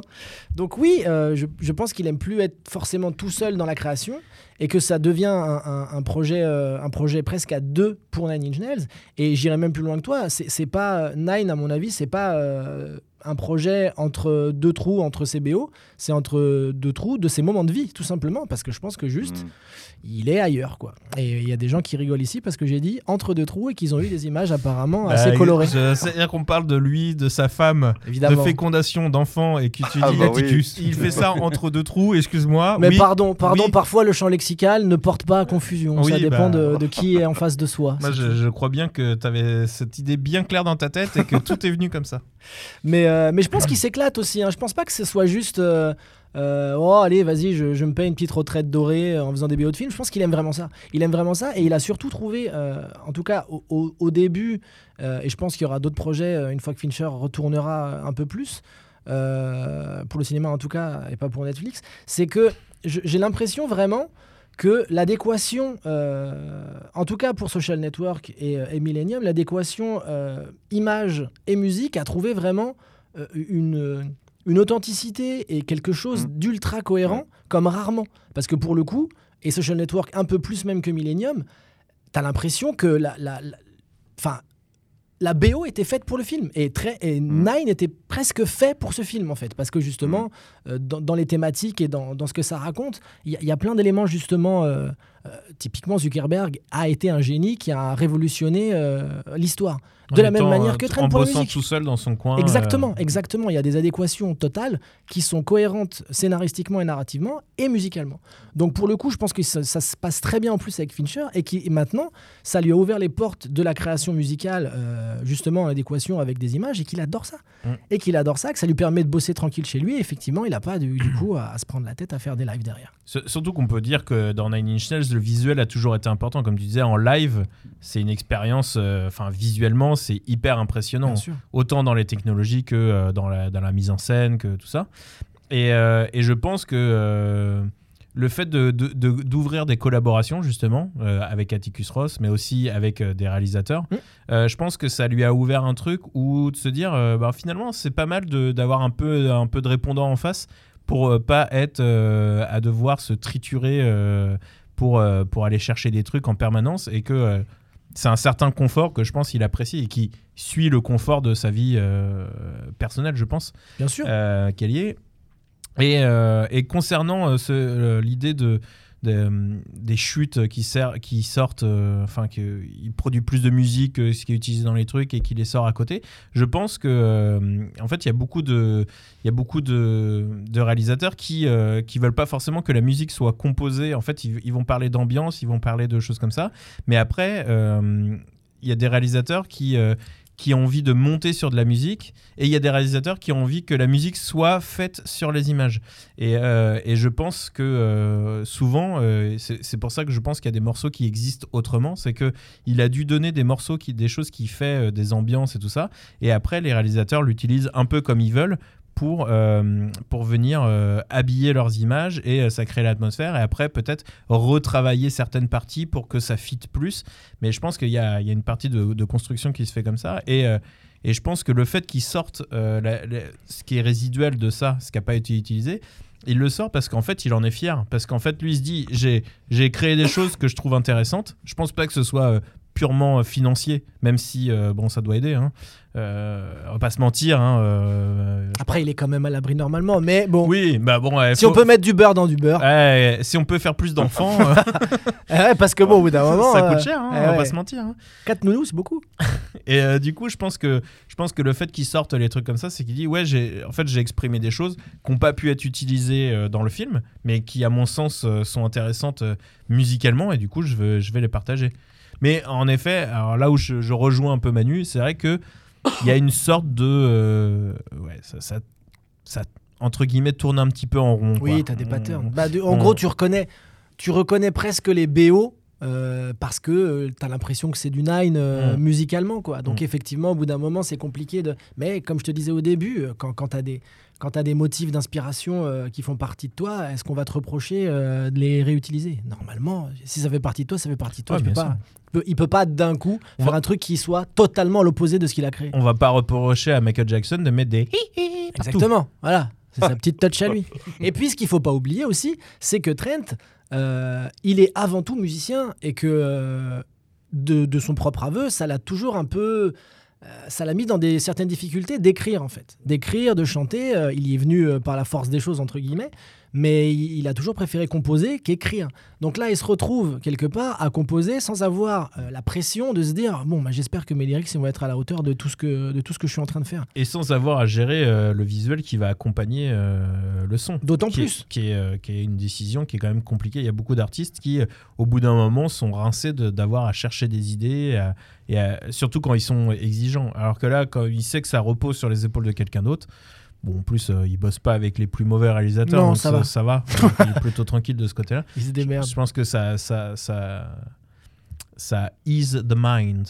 Mais c'est vrai que euh, même par rapport à sa musique, il- le, le- le visuel a toujours appelé la musique, mais presque dans l'autre sens aussi, dans le sens où c'est lui aussi qui était euh, à la recherche euh, des, des- quand, quand, quand Nine Inch Nails a pu un- instaurer de l'image pendant les lives. euh, pour ceux qui ont vu des lives, il y a des gros panneaux où justement c'est blindé d'images euh, pendant la musique et ça vient illustrer la musique et les deux se nourrissent au fur et à mesure. Donc il a déjà quelque part euh, composé pour faire de l'image Ouais. au bout d'un moment. Donc quelque- il renverse la balance, c'est cohérent. Parce qu'il était, euh, il était en grande partie concepteur de, de tous les, toutes les technos et de tous les, tous les effets utilisés Bien euh, pendant sûr. le live. hein. Bien sûr, bien sûr. Et, et même la- dans le choix des visuels, euh, dans, dans- dans ce que ça exprimait par rapport justement aux morceaux qui étaient joués à ce moment-là, il n'y a pas de... Il n'y a pas de hasard. Il n'y a pas de hasard dans Nine parce qu'il n'y avait pas de hasard dans Trent, que tout était hyper maîtrisé et que surtout, il était contrôle fric et qu'il avait besoin, euh, et dès le début de sa carrière, de, de tout de tout gérer de A à, à W parce que Z c'est trop loin. Et donc euh, du coup c'était indispensable pour lui. Et je pense qu'effectivement au fur et à mesure du temps et au fur et à mesure de sa vie qui se détend de la même manière, eh ben ça doit faire du bien aussi de lâcher prise et de pas être tout le temps en train de tout verrouiller non-stop et d'avoir à faire beaucoup moins de choses. Donc euh, c'est une suite logique de, de, de ce qui se passe entre guillemets en termes d'artistique et de, de ses choix de vie. Manu. Non, mais effectivement, c'est bien résumé. En plus, euh, Trent Reznor, il faut le rappeler, il a eu un directeur artistique pendant une dizaine d'années qui s'appelait Rob Sheridan, avec lequel il bossait énormément. Et quand tu regardes certaines, euh, certaines vidéos promo et tout, tu voyais que Trent Reznor était ultra impliqué, effectivement, aussi dans les, les décisions, dans, le, dans, dans les mécaniques scéniques, dans le choix des images. Donc, effectivement, euh, c'était le mec qui était, qui était un petit peu partout. Et ce qui a été étonnant, je trouve, c'est que au moment d'être in- introduit au Rock'n'Roll Hall of Fame, euh, là où moi j'ai toujours connu euh, Nine Inch Nails is Trent Reznor, on lui a dit ben, on, va, on va donc t'honorer, tu vas être retenu en 2020, etc. C'est lui qui a insisté pour que euh, certains de ces musiciens soient aussi reconnus dans l'évolution de Nine Inch Nails. Donc ça montre effectivement, ça fait suite un petit peu à ce que vous disiez, notamment Ben, effectivement, c'est un individu, ça y est, qui, qui, apprécie la compagnie des autres personnes et qui en vient à dire ben, ces gens-là ont contribué effectivement euh, à Nine, alors que pendant des années, ça a été son, son, son projet à lui. Donc il y a une évolution de personnes, ça c'est clair, c'est net. Bon, après, comme on le disait, hein, on ne peut pas avoir la même âge à 20 ans qu'à 56, Bah non. parce que c'est son âge. Euh, Là où ce qui est un peu emmerdant, c'est que par exemple, sur un album comme Hesitation Marks, je sais pas si Dedo y revient régulièrement. Moi, j'y reviens pas forcément naturellement. L'album n'est pas mauvais. Mais c'est vrai que par exemple, beaucoup de gens ont critiqué cette espèce de retour aux sources. Donc il y avait beaucoup de similarités, comme le fait que par exemple, bah, c'est deux albums qui ont 14 titres chacun, qu'au milieu, tu as un gros morceau dansant avec un gros beat. Alors à l'époque, c'était Closer, et là, c'est All Time Low. Euh, là, euh, l'artwork est réalisé par Russell Mills, qui s'était déjà occupé de l'artwork initial. Bon, il y a un truc où effectivement, il y a le risque de tourner en rond. Bon, euh, en tant que fan, après se pose la question de dire bon, est-ce que je préfère effectivement, comme on le disait tout à l'heure, un album à la CDC à chaque fois que ça sort Bon, je suis content, il y a un Nails, je vais les voir en tournée. Ou est-ce qu'à un moment, on se dit bah tiens, je, peux, préférais peut-être avoir moins, mais plus qualitatif? Ouais, voilà, c'est ça, c'est l'idée. Ou alors il faut, il faut être dans une espèce d'entre-deux où c'est un, un petit peu plus différent, mais pas tant que ça. Il y a, il y a l'exemple pour moi parfait qui est Rob Zombie, où euh, à chaque fois, il y a. Ah, j'ai quand même l'impression que c'est pareil, mais il y a quand même un petit moment où c'est un peu différent. Et malgré tout, euh, il continue, il reste euh, très productif. Et bon, après, lui aussi, il est impliqué dans le cinéma parce qu'il est réalisateur pour le coup. Mais euh, ouais, la question se pose. Encore une fois, là, c'est vraiment au coup pour coup. Est-ce que Lenzep a bien fait de s'arrêter? Moi, je pense que oui. C'est toujours pareil. De toute façon, on n'aurait pas su. Qu'est-ce que seraient devenus euh, des groupes qui se sont arrêtés euh, trop tôt, Mm. entre guillemets, et Mm. même pas malgré eux. Tu prends Nirvana, typiquement, je ne sais pas si Nirvana serait Mm. resté culte euh, ensuite. De toute manière, Cobain voulait arrêter, quoi qu'il arrive, et peut-être que tout avait déjà été réglé en deux albums. Donc, continuer pour continuer, c'est toujours compliqué. Je pense que si t'as pas, si t'es pas animé par le fait de vouloir défendre un projet et, et- et presque que ce soit vital, euh, bah pourquoi pas arrêter, ouais. Après, je pense que c'est pour ça que Trent aussi continue la musique, c'est que euh, il a besoin de faire de la musique. Pour le coup, c'est pas une passade, c'est sa vie de faire de la musique, mais il le fait d'une manière euh, différente et peut-être un peu moins euh, Alors, oppressante en termes de temps. Je, je- je dirais que je pense qu'il a besoin de faire de la musique, mais je pense que les raisons ont changé. Oui, exactement. Je pense qu'avant c'était sa thérapie, maintenant c'est pour payer euh, les thérapies de ses enfants. Et les couches. Et les couches, parce que mine de rien, ça fait quand même un gros paquet au bout d'un moment. Quoi. Mais oui, oui, bah, parce que la vie évolue, les choix évoluent et les façons de faire évoluent. C'est logique. Alors Ben a raison. Moi, j'avoue, je vais poser une question de façon un peu, allez, un peu, un peu vicieuse. Euh, Ben a raison sur un point. Moi, sur la motivation, il y a peut-être un petit truc qui me titille un petit peu. Faut, faut rappeler que le Rock'n'Roll Hall of Fame, dans une interview de 2018, euh, Trent Reznor balançait quand même que on ne sait pas ce que c'est, j'en ai rien à foutre. euh, ça me casse les couilles que chaque année il y ait des mecs dans une salle qui décident de. On en a rien à foutre. Je sais pas qui choisit, je sais pas. Le pire ce serait d'être retenu pour le Rock'n'Roll Hall of Fame. En 2019, il a présenté donc The Cure qui eux l'étaient, et en 2020, Nine était retenu. Avec les BO, avec cette reconnaissance où finalement il dit oui, bon finalement le Rock'n'Roll Hall of Fame c'est cool d'en faire partie, d'être retenu, finalement j'ai changé d'avis, etc. Est-ce qu'il n'y a pas un besoin de reconnaissance du milieu? Euh, Est-ce que derrière il n'y a pas une espèce de d'institutionnalisation de Nine Inch Nails qui, qui nuit un petit peu à ce qu'était le groupe finalement? Tu veux dire, est-ce qu'ils sont pas quelque part devenus un petit peu kiss? Ouais, ouais. Alors c'est Bah, Dans un c'est sens, il y a ça, il y a une perte, de, raison, est-ce que- une perte de la rebellitude, quoi. Ouais, ben, comme Ah. beaucoup de groupes des années 90, là-dessus, on va pas se mentir. Je pense que tous les groupes qu'on a kiffés dans les années 90, il y en a peu qui ont encore une grosse rage maintenant ou qui ont pas l'air cons quand ils mettent les t-shirts des années 90 alors qu'ils ont 50 piges. Ça dépend. Ali- je- le, le show d'Alice Ah. Cooper, pour moi, ça continue de tenir la route. Après, Ah ouais, c'est- c'est c'est vrai, c'est le show qui fait depuis ouais. 30 piges, mais parce que c'était, pour le coup, on parlait d'avant-gardiste, c'était hyper avant-gardiste. euh, Mm. C'était du burlesque avant l'heure sur scène pour du, du hard rock. Ouais, mais c'est moins, euh, c'est moins viscéral. non, C'est- clairement. C'est très mis C'est en du scène, show, quoi. bien sûr, bien sûr, bien sûr. Donc, euh, Non, je pense par contre, Guar. Ah. Guar, les mecs, euh, enfin, je veux dire, pour faire ce qu'ils font, euh, alors il y a le côté mise en scène, ah bah oui. mais physiquement, ça doit être tellement épuisant Tu de faire. de la chaleur sous le costume? Ouais, entre autres. entre autres. Puis euh, on va pas se mentir, Guar, euh, ils font pas. Euh, Enfin, ils font pas que des énormes salles et tout ça, quoi. Ils, ils- ils jouent encore, ils font encore des clubs et tout ça. hein. Ils auraient dû faire l'Eurovision. hein.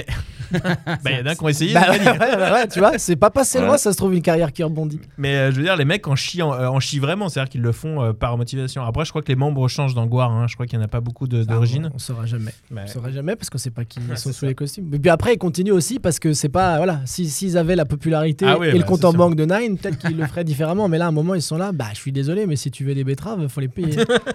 Donc c'est toujours compliqué. Après, je pense pas que. Je pense qu'effectivement. Au-delà de la reconnaissance potentielle que recherche Trent Reznor, je pense qu'il s'est juste un peu assagi. Euh, qui, que, que, bah, sinon, il ne serait pas allé chercher non plus ses Oscars euh, à la cérémonie.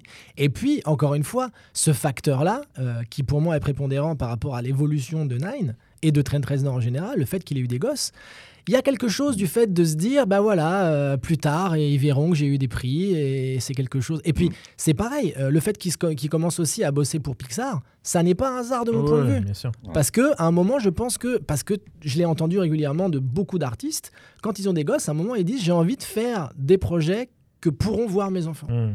Et, du coup, cette évolution-là, pour moi, elle est cohérente par rapport au fait que, euh, bah, comme on disait, il est ultra fertile. hein, ça c'est. Ah, T'as raison hein. parce qu'il a déjà expliqué que pour l'instant, il filtrait les morceaux que ses enfants pouvaient écouter. Voilà. Puisqu'il y en a quand même beaucoup, il y a des gros mots, Bah, il y a c'est des rien que Closer. Bah, Closer, c'est compliqué. énormément, pardon. Bah, même Wish, hein, du coup, il y a un petit fist fuck qui part. euh, je pense qu'ils doivent se dire ah, c'est- ça veut dire quoi exactement? Non, mais termine les betteraves que j'ai payé très cher. Écoute, ça, c'est une chanson que j'ai j'ai composée pour, euh, pour ta mère. euh, Voilà, c'était il y a longtemps. euh. Ça s'appelle Closer. C'est quand je prenais de l'héros pour la première fois, mais c'est une longue histoire. Allez, va te coucher maintenant. Pose, pose cette seringue. Voilà. Manu Non, non, mais je pense qu'on fait un petit peu le tour de la, la chose. Je pense qu'effectivement, c'est devenu un bon père de famille.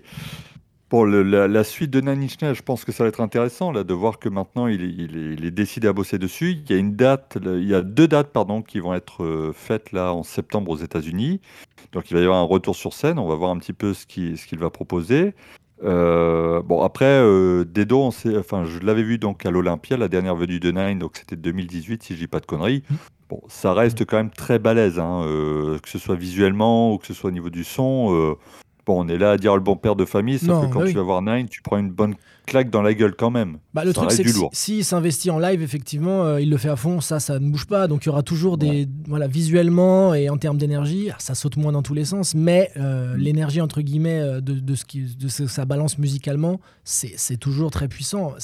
Disons que les setlists ont, ont évolué euh, Mm. différemment et qu'il y a moins de morceaux hyper vénères euh, d'affilée. et Moins y a- punk. voilà, exactement. Il y a, il y a plus, il y a plus de moments euh, de, de- de pause. euh, voilà, The Great Below euh, lui permet certainement de pouvoir euh, un petit peu euh, s'étirer et de masser sa cuisse. Donc euh, Mhm. c'est logique, c'est logique aussi parce qu'à un moment, comme tous les groupes, je pense que euh, si euh, t'enchaînais, euh, si, si Feu Sepultura était resté euh, avec le. Était resté le vrai Sepultura, mais ça c'est un autre débat. Euh, je pense qu'à un moment, ils auraient peut-être calmé aussi là, cette liste. Moi j'ai des souvenirs de, je fais une aparté, mais la dernière tournée de Sepultura à l'époque où il y avait encore donc, euh, Max Cavalera au chant, euh, j'étais allé les voir au Zénith. C'est à la fois le pire et le meilleur concert que j'ai fait de ma vie, dans le sens où euh, ils avaient eu la très bonne slash mauvaise idée de ne pas laisser de pause entre les morceaux. C'est-à-dire que le riff s'arrêtait, Ah oui. ça faisait et ça repartait sur autre chose. À Donc ça, c'est exactement. C'est génial pendant une heure. Après, quand tu es dans la fosse, tu veux que ça s'arrête. Ouais. Tu, veux, tu pries pour que ça s'arrête. Et vraiment, tu, tu te bats entre toi et toi en te disant je veux- ah, arrêtez, non, c'est super, mais stop, encore. horrible, horrible, horrible. Je Donc, passe vraiment un bon moment que je voudrais qu'il s'arrête quand même. Vraiment, vraiment, parce que là, j'ai plus du tout de salive dans, De plaisir. dans le corps de tout le monde. C'est ça le problème de la salle. Donc oui, oui, bah oui, ça, ça évolue différemment. Mais effectivement, comme tu disais, ça reste quelque chose de toujours. euh, là, pour le coup, le, le contrôle fric en lui est toujours là. Et quand ça part en tournée, Nine, c'est c'est toujours aussi bon. Par contre, avec les gosses, il- moi, j'ai juste peur que Nine Inch Nails s'appelle Nine Inch Little Rabbits et que ça soit autre chose, tu vois. Mais on verra, on verra la prochaine, on verra Hellfest. Mais euh, c'est drôle ce que tu dis quand tu parles de Control Freak parce que ça rejoint. J'étais en train de penser à ça quand on parlait de, euh, du Hall of Fame là, à la fin de, de- de- de notre conversation là-dessus. Je me dis, en fait, il est euh, là où il est très malin. Et je pense c'est qu'en fait, il a, il a créé, euh, il a créé Nine Inch Nails, il, a- il en a fait un symbole. Hmm. C'est-à-dire que c'est euh, c'est symbolique. Et en fait, je pense que euh, maintenant, la phase où. et Donc, c'était. euh, Il y avait le côté euh, assez subversif, en fait. De... Alors, c'est une subversion qui, est, qui, est- qui reste classe, contrairement. Enfin, je me, je me comprends. Euh, non, parce que dans les paroles, il y a des choses hyper trash et tout ça. Mais je veux dire, il est jamais tombé vraiment dans le côté euh, trop Manson non plus. Oui, oui, oui, clairement. Mm. Il n'y a pas eu ce côté un peu, euh, j'ai envie de dire, gratuit euh, de, de provoque. Euh, c'était une provoque assez intelligente. C'était euh, Oui. un côté euh, rébellion, un côté, mais très arty en fait. Et pour le coup, je pense que la, la provoque dont tu parles, elle est sincère au Oui, moment où il le fait, alors que Manson la met en scène pour Voilà. le show, pour Il le en côté rajoute. personnage, Il en rajoute. exactement. Et, et en fait, là, je pense qu'il il est, il est très malin. C'est que maintenant, en fait, il est dans une phase où il va essayer de un peu adoucir cette image, mais dans la limite de ne pas casser euh, ce, ce symbole qui- qu'il a créé. C'est-à-dire qu'en fait, euh, le Rock'n'Roll Hall of Fame, c'est un truc qui est acceptable parce qu'en fait, il n'y a pas de fans de Nin qui vont arrêter de, de, de, de- les, de les écouter parce qu'ils ont fait Ouais, non, mais il est dans le Hall of Fame. Ouais, euh, j'arrête, je jette euh, tous mes CD. C'est bon. Basta quoi. Non, ça va pas arriver. Donc euh, et je pense que et et ça rejoint le truc sur les lives. Je pense qu'en fait, il va faire s'il fait des lives c'est qu'il veut entretenir un petit peu ce truc-là. C'est-à-dire que s'il sait que son live va être nul à chier, euh, Il va pas. et Contrairement à il- Manson, il- par rapport à ce que tu veux dire, Voilà, c'est ça. Et il, va, il va pas se dire non mais il faut que j'y aille. En fait, il va faire que des choses qui, euh, je pense que au début, il a, il a sorti un truc qui était euh, juste euh, de, de la rage et de la sincérité, de, comme tu disais, des tripes étalées euh, sur la table. Et je pense que euh, avec le recul qu'il a, la position qu'il commence à avoir maintenant avec les BO et tout ça, en fait, il en est à cette phase où il reprend ce diamant brut et en fait, il va continuer à le polir juste à ce que, pour que ce soit beau pour euh, un maximum de gens sans même les gens, même les- je pense que son but c'est de, de faire dire à des gens, même qui n'aiment pas Nine Inch Nails, qui n'aimeraient pas Nine Inch Nails, que euh, c'est un groupe exceptionnel. En fait, Tout à c'est- fait. c'est ça son truc, c'est il, il- il- il y a une sorte de recherche de peut-être de consensus euh, qui, qui va être, euh, mais qui va être toujours de, euh, comme tu disais, en, en control freak, de d'être sûr que ça ne ce soit déceptif pour pour personne vraiment quoi. Je suis très d'accord avec ça. Et pour repartir sur euh, ta, ta comparaison avec Manson, je pense qu'elle est, elle est à propos dans le sens où euh, déjà il y a eu des accointances parce que euh, Trent a produit le premier album de, de Manson et aussi Antichrist Superstar.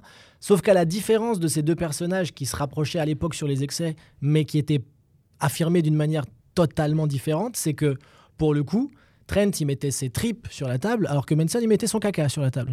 Et ça, ça va pas au Hall of Fame, effectivement. Et, et là, je prolonge cette réflexion-là sur comment, à un moment, accepter un groupe dont tu as été tellement fan dans son évolution. Dans le sens où on prend le cas de Trent, donc qui, a eu, qui, qui est passé, lui, par l'axe de euh, le mariage, la vie de famille, qu'il a certainement assagi et qu'il a amené vers euh, une, une prolongation de son, de son projet qui, forcément, dévie de ce qu'elle était au départ. Ou si tu prends Manson, qui n'a pas eu de gosse, qui est devenu une sorte de caricature de lui-même, euh, qui continue dans les excès à fond, qui en live du coup fait de la merde, et on apprend en plus certaines histoires euh, à côté. Donc que choisir? Il n'y a, y a pas de bon choix. Attention parce que Bien sûr, je te rappelle que Courtney Love, tout ça. Cour- Oui, Courtney oui, j'ai vu ça. Courtney Love a un petit peu craché sur Trent2 euh, la Alors- semaine dernière avant de se rétracter. Ce qui est intéressant, c'est ça, c'est qu'elle a effectivement craché sur Trent et d'ailleurs sur Manson aussi euh, dans la même occasion. Et en sur Dave Grohl. Et Dave Grohl, autant pour moi. Et Dave Grohl aussi, euh, en les accusant de choses que vous pourrez chercher sur Internet. Euh, Notamment avec des enfants. not- euh, En tout cas, avec des personnes très jeunes apparemment Voilà. avec qui il aimait ça. plus vieux que ses enfants actuels. Exactement. mais, mais pas Mais plus quand jeune. même, euh, mais pas en plus jeune de la majorité. Mais en dessous de la majorité. Sauf que ce qu'il y a, ce y a d'intéressant, après chacun se fera son opinion, mais ce post qu'elle a mis sur Instagram a été retiré une heure après. Donc soit à un moment, les deux ont appelé en disant, bah écoute, pas de problème, euh, on va juste faire un procès et puis on verra qui a menti Je- ou pas. Alors je pense qu'il y a de ça. Je pense qu'il y a un peu de ça. Et je pense qu'aussi, on ne sait pas avec Courtney Love si elle a pas mis ça sous le coup de certains excès aussi en étant énervée et en Mhm. balançant ça sur ce poste. Après, encore une fois, c'est le, le fameux débat de Oui. euh, Non, puis qui a voilà. raison, qui, Oui. qui dit la vérité ou pas. Ça, c'est au-delà de notre Ah. ressort. On n'en sait rien. Après, il y avait quand même ce truc de euh, dans la, la BO de Monson, alors que je n'ai pas lu, hein, mais on m'a dit que dans le Oui, oui. et où il parle de de, de Reznor en parlant de de, de- des mêmes faits qui sont euh, qui ont été euh, reportés par. ah, bah euh, c'est une possibilité. Donc, mais lui, il a dit qu'il avait jamais participé à ça. Mais par contre, il a jamais fait de procès à Manson pour avoir écrit ça dans son bouquin. Ouais, ça, ça on ne sait peut-être, guère. hein. Peut-être ça le, ça le dépasse, lui. alors, euh, eh, les gamins, restez là. Moi, je suis au LOL. ouais, voilà, moi je fais d'autres trucs. Manu, Non, mais après, il a une grosse période. Moi, moi Ah. j'avoue que là-dessus, c'est un peu la, la- la question que je me pose. Finalement, euh, le, le fait d'être un peu plus institutionnalisé, de, de- de rentrer dans, les- dans le moule, etc., ce sera plus dur de le faire descendre que Marilyn Manson, qui se complaisait dans, ce- dans ce personnage qui était devenu une caricature. Il s'est perdu dedans. D'apprendre que finalement, il malmène tout le monde autour de lui. Ah, comme c'est étonnant, hein, il s'est Oui. nourri de ça pendant très longtemps.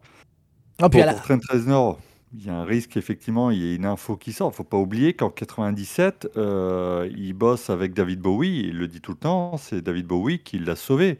Parce qu'en fait, il est tellement euh, drogué que, euh, enfin, il est drogué, il est alcoolisé, il est sans arrêt euh, défoncé. Enfin, il y a, il y top, vraiment un ouais. truc hein, euh, sur The Fragile. Il le dit, il était, il était. Enfin, de toute façon, le retour qu'il fait sur Wisty, c'est limite. on est tous étonnés parce qu'on s'attendait pas à le voir revenir en forme comme ça. Donc je serais qu'à moitié étonné qu'on apprenne certaines choses du comportement des années 90 qui sont effectivement une période déjà très particulière. On a là une nouvelle génération qui, qui a tendance à vouloir faire de la cancel culture à tour de bras. Bon, ça n'excuse rien, mais c'est vrai que les années 90 c'était encore autre chose. De voir des rockstars drogués, etc. Bon, c'était rien de bien neuf sous le soleil. Les abus, ben, ça faisait partie du truc. Maintenant, c'est que s'il y a des accusations plus graves, ben, je pense que se fera rattraper. Oui, oui, bien sûr. Bah, après, Ah, s'il y a voilà. des accusations et qu'elles sont fondées, et bah, effectivement, dans ces cas-là, ils paieront, euh, ils paieront de, de- de l'argent et peut-être même de la prison. C'est fort possible. Maintenant, est-ce que ça a une influence sur la composition de leur, Voilà. de leur musique? Ça, on n'en sait rien. Mais, mais pour le coup, en plus, la différence, elle est notable entre Trent et, euh, et, euh, et Manson. C'est que Reznor, euh, Reznor est, est vraiment euh, autour de son projet et le, le grand Manitou de tout ça, alors que pour le coup, de mon point de vue, Euh, par exemple, Manson sans John 5, euh, c'est pas la même chose. Euh, on le sent d'ailleurs dès qu'il est parti chez Rob Zombie, on sent que les compositions sont plus les mêmes. Donc là-dessus, sans, sans comparer le niveau d'excellence d'un ou l'autre, mais voilà, Nine est pour le coup, au- déjà avec tout ce qu'on a dit par rapport Ouais. au fait d'être policé ou non par la suite, c'est quand même pas comparable. quoi. Ouais, ouais, mais Clairement. Ils ont pas les mêmes, euh, ils ont pas les mêmes compétences, quoi. Non, c'est ça. Mais c'est pas le même, euh, c'est pas le- la même puissance de génie, hein, clairement, tout simplement. c'est- mais C'est pas le même euh, projet.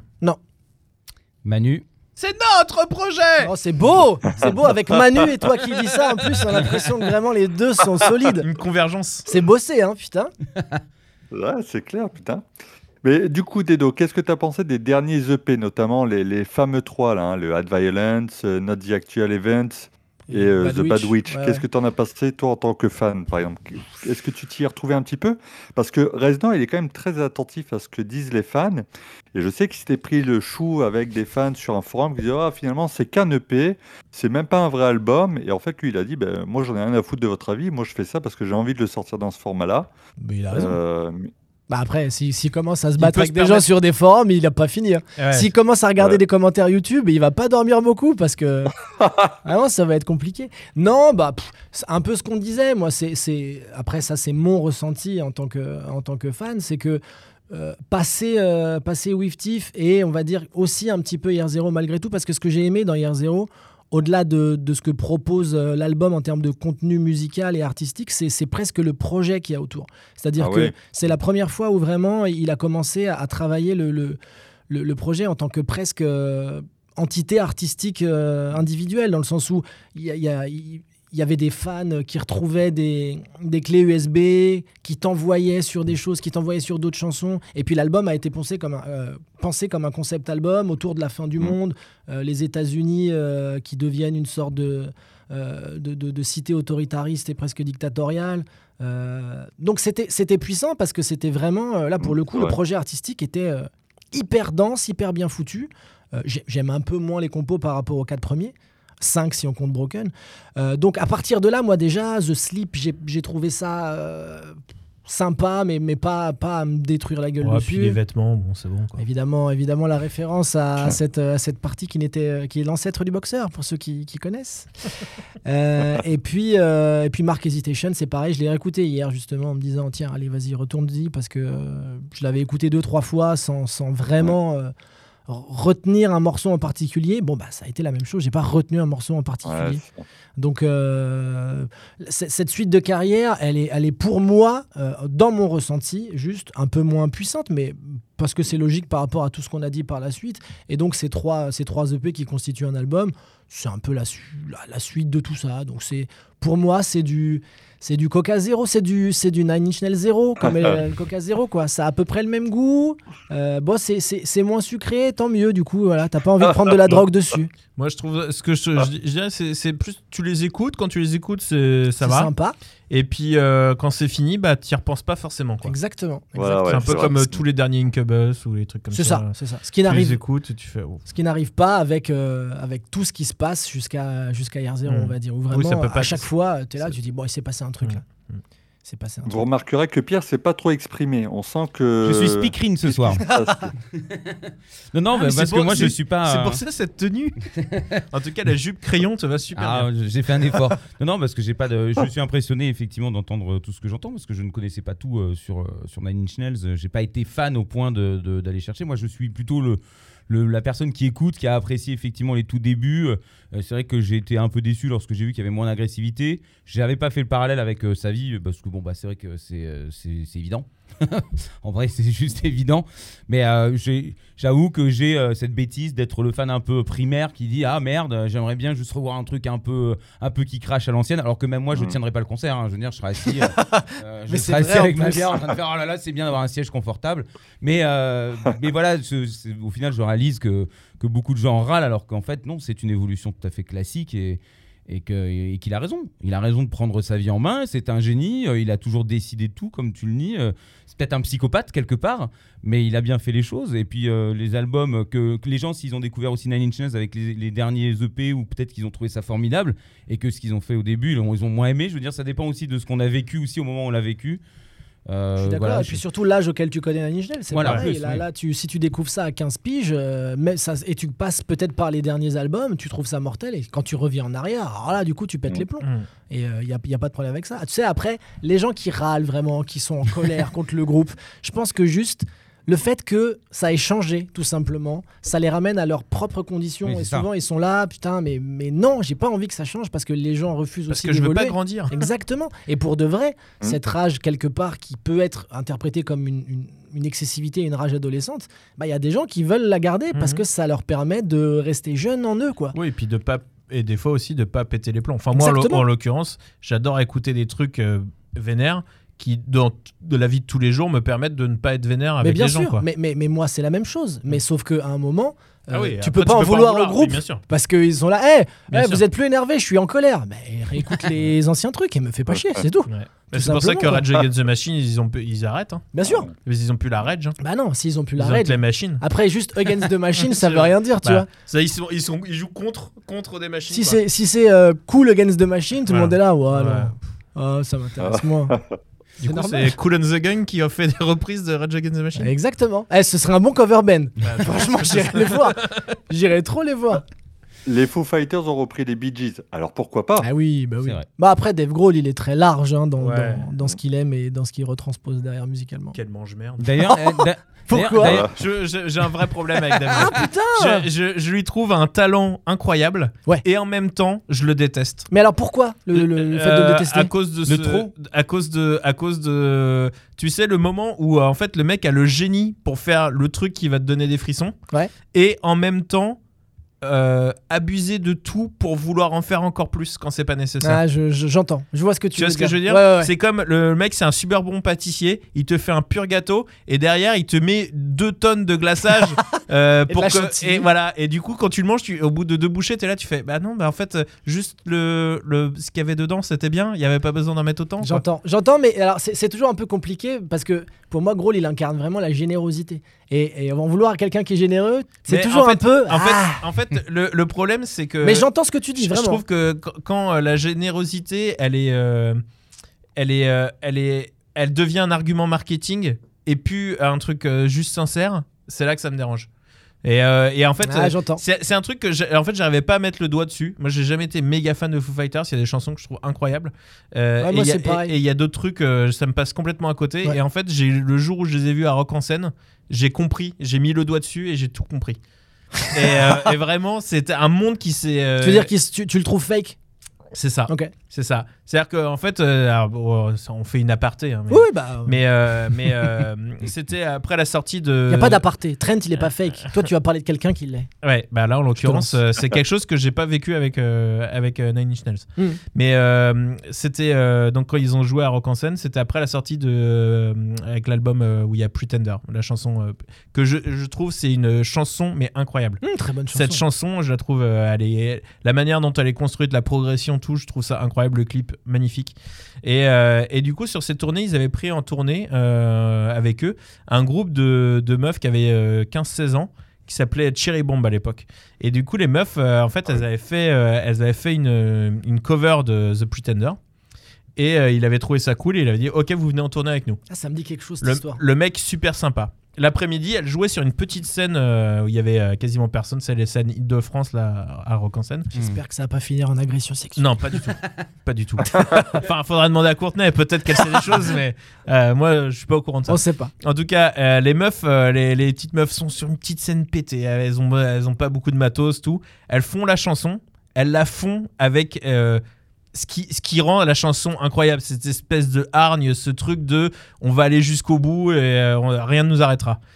Et euh, je, je vois la chanson. C'est pas parfait, mais il se passe quelque chose. tu Mhm. vois. Le soir, euh, Foo Fighters joue. Et ils la font.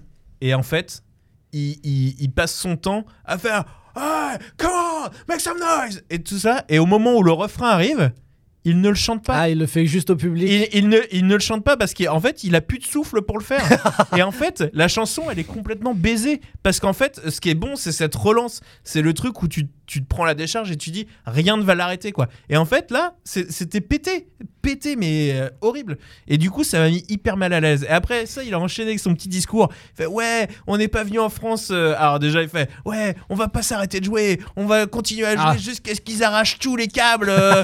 déjà, tu non, Tu dis, bah, on sait, il y a pas, un curfew, donc pas, voilà. Donc arrête de te foutre de la gueule du monde. Tu vas t'arrêter quand ton tour manager va te dire c'est bon, il faut arrêter. Voilà, donc déjà arrête. Et après il fait ouais, ça fait ça fait 10 ans qu'on n'est pas venu jouer ici. Euh, et je vous promets que ça n'arrivera plus jamais. Je ne laisserai jamais ça euh, arriver de nouveau. Bon, ils ont derrière ils ont pas rejoué pendant. euh, Non, je sais puis même il, pas joue si- pas- il joue partout en Europe, sauf ici. hein. ils jouent partout en Europe sauf ici. Et là, quelle est la raison pour laquelle ils jouent pas? C'est parce que ça paye pas assez. Parce qu'en fait en France ils font pas de ils ils, ils, ils ont pas Ils ils ont pas de stade. ils font pas de stade Ah, qui est, qui, qui est le seul moyen de couvrir les frais pour les faire venir. mais attends, ils peuvent faire le stade de France, Foo Fighters. Non, je pense pas qu'ils le remplissent. Tu crois Oh, si, les Européens ils viendraient, je Ah pense. ouais, je hein, pense, ah ouais, ça, la mais- Belgique, la mais Suisse, vu que toute la quand, francophonie. quand- oui, mais vu que quand ils tournent, ils font toutes les, ils font Oui, tous les autres pays. Les mecs, ils vont ici, ça passe à côté de chez eux, ils vont pas aller venir à Paris. euh, Oh. tu, te rends compte combien ça des coûte fans hardcore. hein, T'es en train de dire qu'Indochine, ils peuvent faire le stade de France, mais pas Foo Fighters quand même. Mais ils le font à c'est- 15 euros. Bah, Ah, ouais, après, mais- si c'est super cher. Non, il y a que Johnny qui peut faire le Stade de France. Non, mais bon, blague à part. Voilà, la, la réalité, c'est que le mec, il fait genre, ouais, moi, je, je laisserai jamais ça refaire. Euh, Mon gars, prends moins de cachets, prends moins de thunes, et puis euh, viens faire des concerts. C'est en plus. Ça, on va c'est pas les se ricains mentir. après, hein. Non, mais Ouais, attends, on va pas se mentir. La scéno, la scéno de Foo Fighters, c'est c'est pas la branlée en plus. hein. Non, c'est clair. Il y a rien. Ouais, Bah, il c'est vrai. rien, oui. Il y a, il y a rien. C'est des vrai. mecs avec leurs instruments. Alors ok c'est cool, il y a l'autre il a des, des claviers vintage, euh, voilà mais faut arrêter de se foutre de la gueule du monde. Et c'est ça qui me saoule chez lui. En fait c'est ce côté euh, et puis euh, et puis après en réécoutant des chansons je me suis rendu compte qu'il y a des chansons qui sont magnifiques, qui sont hyper sincères. Moi il y a une chanson que j'adore qui s'appelle euh, Let It Die. Qu'il a écrit euh, c'est au sujet de, de Kurt Cobain, alors je savais pas mais cette chanson je la trouve hyper Je sincère. pense je la que c'est plus au sujet de Courtney Love dans sa tête, mais c'est une autre histoire.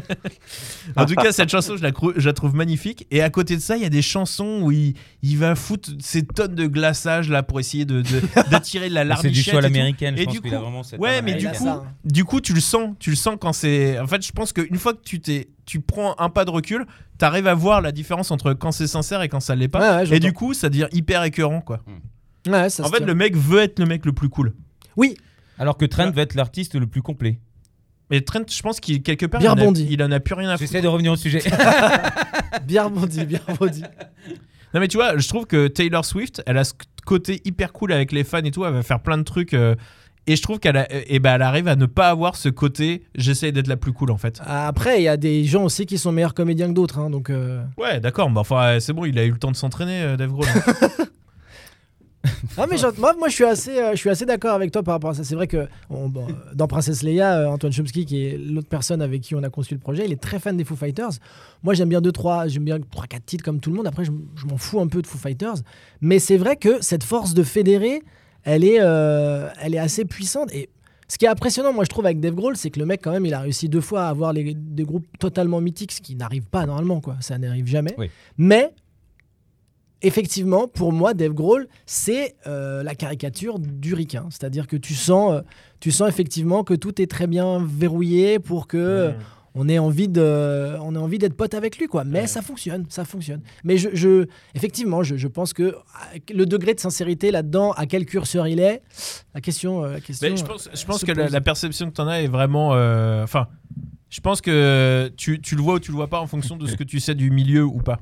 Je pense que pour les, les gens qui savent pas euh, le- l'envers du décor, de comment ça se passe dans l'industrie et tout ça, Hmm. je pense que oui, là ça Ça marche passe, à ouais, ouais. 10 000 quoi. Et puis entre Trent Reznor, encore une fois, et Dave Grohl, il y en a un qui est surprésent partout. C'est-à-dire qu'il est partout. Ah ouais, Il ouais. ne fait que qu'être là, à rigoler euh, à la télé avec les enfants. et C'est puis le avec meilleur les ami vieux de partout. tous Il a- les. c'est le Il a l'hospice cool. comme il est avec les bébés. Il y en a un qui est quand même beaucoup plus discret. Oui, oui, oui, parce que bah, déjà, en plus, de toute façon, euh, Trent Reznor, il n'est pas du tout public. Euh, Le, le simple fait de faire des interviews, déjà, il est pas bien, tu vois. Donc, euh, Mm. lui, euh, moins on le voit euh, hors que sur scène euh, ou en composition, euh, plus il se porte, mieux il se porte. Donc, euh, ouais, c'est deux types de personnalités très différentes. Autre point commun qu'ils ont, c'est euh, pro- de produire, de produire et d'être multi-instrumentaliste. C'est vrai. C'est vrai que sur les albums de Foo Fighters, euh, il y a Ah oui, des albums où euh, il, a, il a quasiment tout, tout Ouais. enregistré, hein, Ouais, je ouais. crois. hein. Si je dis pas de bêtises. Ouais. donc, euh, Beau parallèle.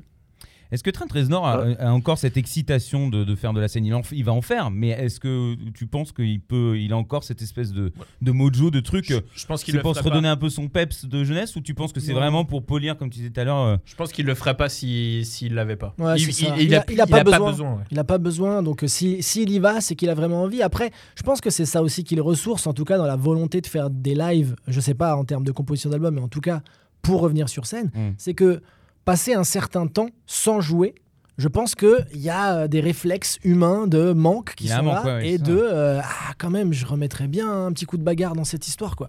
Parce que c'est bien beau de changer les couches mais à un moment euh, t'as envie aussi d'en découdre je pense quand ça a oui. été ta vie pendant aussi longtemps. Donc euh, je pense que ces, ces plages là déjà qu'il a pris régulièrement euh, entre chaque album hmm. euh, pour justement se ressourcer euh, en termes d'inspiration et de création.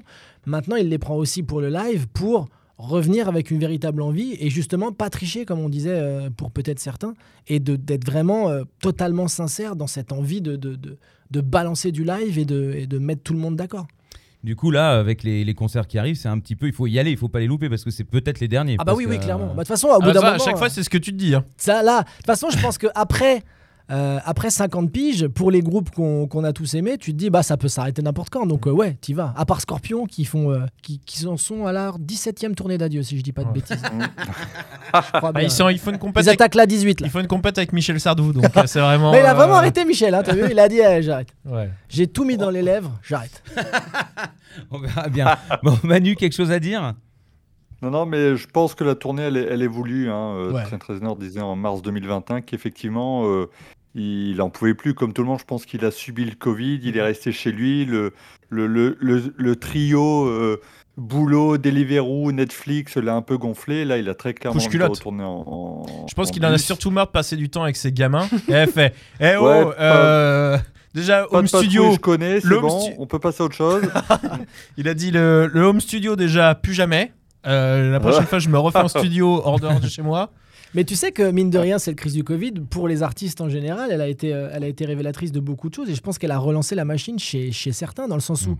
à un moment, même si tu avais une certaine lassitude de, parce que ça devenait un peu mécanique, que ce soit pour la composition euh, euh, d'albums en musique ou de faire des spectacles ou tout ce que tu veux, quand tu vois ce que c'est de vraiment, vraiment s'arrêter totalement, je pense que tu comprends euh, si tu es vraiment fait pour ça et que tu as envie d'y retourner. Et, euh, et je pense que Trent Reznor est le, le- le- le type d'artiste qui a besoin euh, viscéralement de continuer à être présent euh, musicalement et je pense aussi scéniquement jusqu'à ce qu'il puisse encore euh, s'énerver. quoi. C'est un peu. Ouais, un peu... encore un peu de. Ouais, Je me permets, je, vais juste vous placer sa petite euh, phrase. Dans l'interview, il expliquait que maintenant qu'il ne pouvait plus sortir, ça avait réveillé l'adolescent qui était en lui, qui a désespérément besoin d'aller dehors. Il, il lui tardait de, de, de pouvoir, euh, alors bitching, enfin de, de, dire du mal euh, à propos des, longs, euh, tour- des longues tournées en tourbus, de se plaindre des chiottes backstage et tout ce genre de choses. Mon Dieu, que ça a l'air bon. Eh ouais, ouais, bah voilà, tu vois. Même, même ce, qui, ce, qui te paraît, ce qui te paraît chiant, quand on te l'enlève aussi longtemps, tu te dis, ah finalement, c'était quand même pas mal. hein. Euh, J'allais dire, c'est le Covid, c'est un peu un test gratuit de euh, s'il y avait plus rien, qu'est-ce que comment ça- ta vie serait? Ouais, c'est ça. Ouais. À tous T'as ceux même- qui disent, franchement, j'en ai marre, ils disent, attends, je je te mets dans une expérience pendant deux piges et tu me dis à la fin ce qui se passe. Ah bah, les gens, ils reviennent. Hein. Manu Bande de mange merde. Vous êtes tous des Dave Grohl. Bah, ceci dit, l'association Dave Grohl, Trent Reznor et Josh Homme avait un peu euh, été décevante. hein, ce morceau Mantra qui était sur le- le- l'album là, euh, Sounds to City Real. C'est vrai. Bon, c'est la sainte trinité sur Visual Music, hein, Josh Homme, Trent Reznor et Dave Grohl. Bon, j'avais été un petit peu déçu parce qu'on pouvait espérer un truc de ouf. Finalement, c'était assez plan-plan. Et puis, Ouais, mine de rien, tu vois ce que tu disais sur Dave Grohl, c'était pas du tout incohérent avec Trent, sachant que si je dis pas de bêtises, sur With Thief, c'est lui à la batterie dans l'album. Ouais, tout à Ouais. fait. Ouais, c'est oui, vrai, c'est vrai. exactement.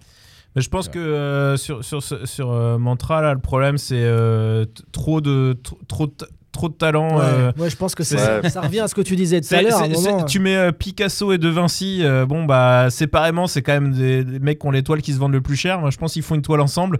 Bon, ça reste une bouse. hein. Ah, moi, Je- moi, je resterais sur l'analogie culinaire, tu vois. Si t'as le, le, le meilleur euh, gratin dauphinois du monde et que tu le mélanges avec la meilleure tarte aux pommes du monde, c'est pas bon, même si, même si les deux sont les trucs meilleurs au monde, tu vois. Ah, Ah, pourtant, ah, je le testerai quand même. Non, bah, parce que toi, t'aimes les expériences. Euh, c'est ton côté SM qui parle, ça. c'est- Oui, Manu. Je disais, euh, Crooked Vultures avaient pourtant euh, su déjouer le piège. Hein. Ouais. Josh Homme, Dave Grohl et John Paul Jones, ça avait bien fonctionné. C'est vrai Ouais, aussi. après, c'est Pendant pas un album, ils ont travaillé plus longtemps. C'est pas mal, si, c'est pas mal. Ouais, c'est pas mal, mais bon, la vérité, c'est que la, la vérité, c'est que c'est euh, c'est euh, Queens of Stone Age. euh, ils ont invité un autre mec pour jouer de la Oui, basse. c'est vrai que c'est. On, dir- on dirait du code ça, euh, du code ça additionnel. On va pas de se mentir. hein. Je suis d'accord. Bon, sur ces bonnes paroles, peut-être qu'on peut euh, conclure. Manu, tu avais encore euh, peut-être un. Non, bah écoutez, je pense qu'on a fait le tour. hein. Euh, mo- Moralité, si vous êtes un artiste qui a du succès, euh, ne faites pas de gosse. hein. Ouais, mais ça marche, Re- ça marche restez beaucoup cette maxime, hein, j'ai Restez, l'impression. restez triste. restez triste tout Restez votre En tout triste, cas, c'est pour ça. les fans, faites-le pour les fans. hein. Eh, restez bien malheureux pour nous, hein, c'est important. Ben, ta, C'est ta ça. conclusion. Pour donner Euh, du bonheur, faut être malheureux, c'est triste quand même. hein. C'est ça. C'est dingue quand Bah, même. c'est parce C'est vrai. qu'en fait, euh, euh, ressentir le malheur des autres, ça fait, ça rend heureux. Non mais tu sais que mine de rien, c'est C'est vrai. on en déconne, mais c'est complètement vrai. C'est-à-dire Ouais. que là, si je dois ramener un parallèle pour moi, si, si, si dans le stand-up, t'es plus en colère contre rien et que tout va bien dans ta vie, bah tu vas pas parler aux gens quoi. Ouais. Tu dis bah non mais j'ai rien à vous dire, moi je suis content. Alors l'autre jour, j'ai pris le métro. Eh bah c'était super. Et bah ça sentait bon. C'est tout pour moi. T'es là, tu dis, bah non, il était mieux avant lui, hein, parce que là.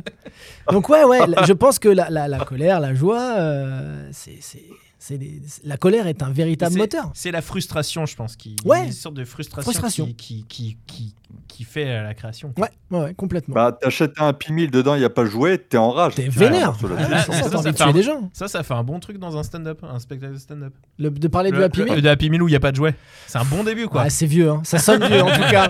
Vraiment, t'es là, tu dis, waouh, ah ouais. C'était, c'est- on, est, co- on se sent comment en 84 là, c'est bien Ah J'allais dire 89. Ouais, mais, ouais, bon, c'est l'époque. hein. là c'est l'époque, hein, les Happy Meal. Bon, mon petit Ben, alors. Euh, moi, euh, non. Très bien. J'ai j'ai envie de dire, euh, voilà, je suis, je, non, ce qui m'a le plus surpris euh, là-dedans, c'est que Manu soit pas fan de l'album euh, Hesitation Marks, alors Ouais. qu'il y a Marx quand même dans le titre. Ah, Quoi, t'es, t'es- coco Ah bah c'est la, faussement, mais oui. Ah ouais. c'est, la Très, grande très patrie faussement. visuelle. Ah hein, putain, mais je savais pas. C'est vrai, Ah, putain, j'avais pas vu le côté euh, voilà, un petit peu insidieux comme ça. En plus, la couverture est assez rouge. Ouais. C'est vrai que j'avais Ouais, pas ouais. vu l'hommage euh, à Ah la bah, patrie. Putain. je Tu seras mort vraiment- ce soir. Tu sais qu'on va venir te tuer. Fais gaffe, t'entends pas des pas dans le couloir dehors?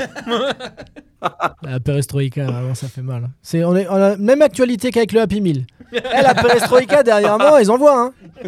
Allez, il faut dormir maintenant, monsieur. Donc, euh, pas de conclusion euh, Non, vraiment. non, mais euh, euh, juste, voilà, euh, euh, écoute, je pense que ça fait partie de ces artistes. Déjà, il faut être reconnaissant de ce qu'ils nous ont donné et de ce qu'ils ont pu euh, amener, de, des choses, euh, voilà.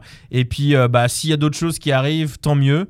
Moi, avant, j'aurais été, euh, j'aurais été, euh, tri- j'étais triste quand les artistes euh, faisaient plus des trucs que j'aime. Mhm. Et maintenant, euh, vu que mon groupe préféré con- continue à faire des trucs, et j'arrive à y trouver du plaisir quand même, mais même si c'est plus ce que c'était, je Mais me oui. dis, il faut prendre ce qu'il y a à prendre, et puis, bah, si ça ne me plaît pas, je m'en vais. Et puis surtout, faut pas oublier ce qui s'est passé. Non, mais bien sûr, Si on c'est doit ce que je dis. Le premier truc, c'est qu'il faut remercier pour ce qui Mais a été fait, quoi. Là, il y a plein de gens. tu- je prends dernière digression. Tu prends le cas de John Carpenter, qui tourne plus depuis des années, qui a fait un, le- un dernier film qui était déjà pas majeur dans sa filmographie.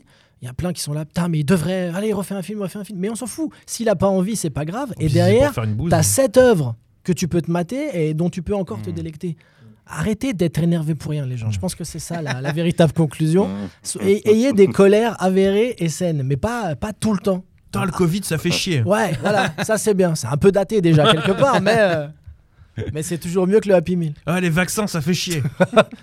Ça, tout c'est bon, on y est encore, on y est encore. On, On y est encore, ça, ça, ça ça va va. encore durer un petit peu, ça, c'est possible. Sauf si tu parles du BCG qui est un peu daté là, c'est trop tard. Toi, Dedo, ta conclusion euh, sur, euh, sur justement tout ça? Voilà, je pense qu'on a un peu tout dit là. On a- on- C'est- C'est tout je l'ensemble pense qu'on a conclu quatre fois, donc euh, c'est- déjà pas mal. Moi, ça restera, euh, ça restera mon groupe préféré. C'est ton groupe à tout préféré. ce que j'ai dit. Ouais, ouais, ouais. Ouais, ouais, clairement, parce que voilà, il y a des morceaux qui, qui m'ont accompagné. Je pense que c'est ça aussi qui fait que tu as un groupe préféré, c'est que tu as des morceaux qui sont marquants dans les événements de ta vie, et beaucoup, beaucoup de morceaux l'ont été, euh, l'ont été pour moi. euh, Et puis quand il retourne, ça marche toujours. et quoi. ça marche toujours, tu te tapes les mêmes frissons, euh, typiquement dans Style, euh, qui était un, un- un- un CD qui est sorti un peu en même temps que Fragile, Mm. euh, qui faisait partie du live Oui. euh, And All That Could Have Been. Euh, Il y a justement cette version de And All That Could Have Been, si je le dis en français pour Ah ouais. pas énerver les gens.